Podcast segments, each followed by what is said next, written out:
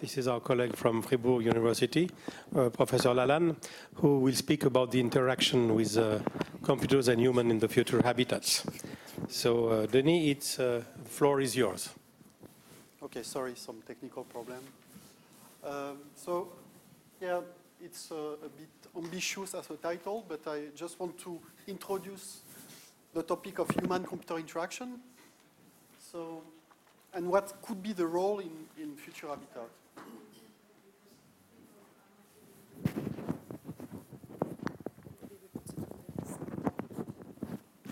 Is it okay like that? Yeah, okay. So in Fribourg, at the University of Fribourg, it's 50 kilometers from here, we are working on human-computer interaction. So we look at novel ways to interact with machines. So here you see an evolution from well, the, the keyboard to some novel way like speech, gestural interaction. We also do now emotional interfaces.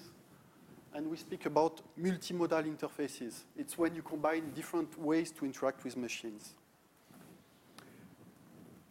We care about people, and in this discipline, we actually um, have a user-centered design approach, meaning we really look at the needs, and then we try to iteratively uh, develop some prototype to make them useful for people.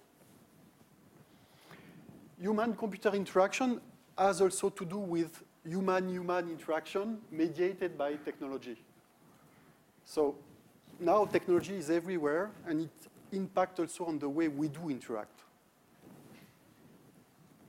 So in Fribourg, yeah, I forgot to say it's a new research center becoming an institute, and it's, we have an interdisciplinary approach, uh, mainly computer scientists now, but we uh, have already some collaboration with psychologists in cognitive ergonomics, sociologists, and also medicine. Because when we care about human-computer interaction, we need to care about human. So why am I here? It's because we, we do participate to a project, the Smart Living Lab, and in that context, we are interested in human building interaction. Somehow the building is becoming a machine, and it's important to care about the design of the interaction of the humans with the building. So we try, that's some examples, so we try to uh, build technology to encourage behavior change of people so that they uh, produce less energy. But also we build technology to understand better the behaviors of people within the building. Uh, well, the best, maybe I, I, will go to the next slides because I will give some examples of projects uh, that really illustrate this idea of human building interaction. So um, the first work project we are working on is the, well, I'm not give, going to give the name because we are trying to to have uh, a patent on that, but it's related to comfort. And we look at comfort from the environmental, so what's the comfort in the, the space, also from a physiological way, so uh, looking at heart rate, skin conductivity, uh, different physiological data, but also the perceived comfort, meaning what the people really feel. And our idea is to have some kind of device that is interactive, that the person can uh, actually the device reflect the level of comfort to the user. Each user could have his own comfort box, and he can see what's his comfort level because we noticed in the, in the preliminary data that we recorded that people often go for a long time in the discomfortable zone, meaning they wait too long before taking an action to go out of this comfort zone they get too warm or they get an headache, and only by then they take a decision to, to act on the, on the environment. So the idea is to have some kind of mirror of your own comfort so that you can anticipate the discomfort. Going a bit further, that's maybe too ambitious, this slide, but it's the idea that the machine shouldn't take the decision over the, the occupants, like not deciding what is the comfort for the user. And it should be a mixed initiative dialogue. The user should be able also to act on the environment. And it's really a discussion between the, the user and the machine. So that's what I meant by empathy, although it's a bit ambitious. Another example, it's, uh, we have actually an experiment running uh, these two weeks.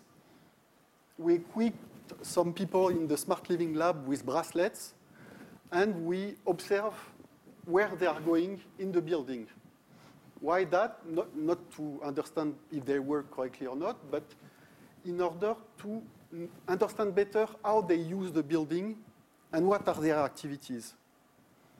The objective then is to um, understand better the type of building we should design so, so that uh, to optimize their activities.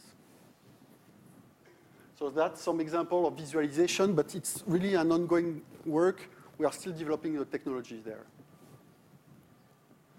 Another aspect, uh, in the past, my team has worked on emotion recognition. So we used, uh, again, some physiological uh, sensors and also video and audio to process the emotions. We are able to build now machines that can very robustly detect the emotional state of people. And here, well, the vision would be that it could be possible in a closed habitat to really monitor the emo emotional state of people. I'm not saying I'm not saying we want that, but it might be interesting. So actually, we gather a lot of data in this building about the building itself, but also about the people. And what we try to do, it's just some examples of a master project. We try to build visualization to better understand this data, to, really gain insight about the data. Um, there are so many data that visualization is useful in order to um, discover some knowledge in it. Statistic uh, is good when you have an hypothesis and you can really validate your hypothesis. But visualization is useful to discover patterns. Uh, that's almost my final slide. It's just to say that we build technology, but we also care about building technologies that are mindful, meaning here it's an example of mindless technologies. We have more and more technologies, and it kind of obstructs our human relations.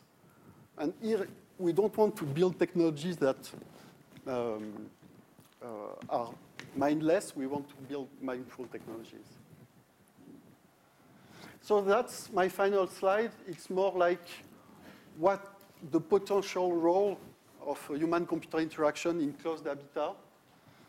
Basically, there are two sides that, uh, on which it can play.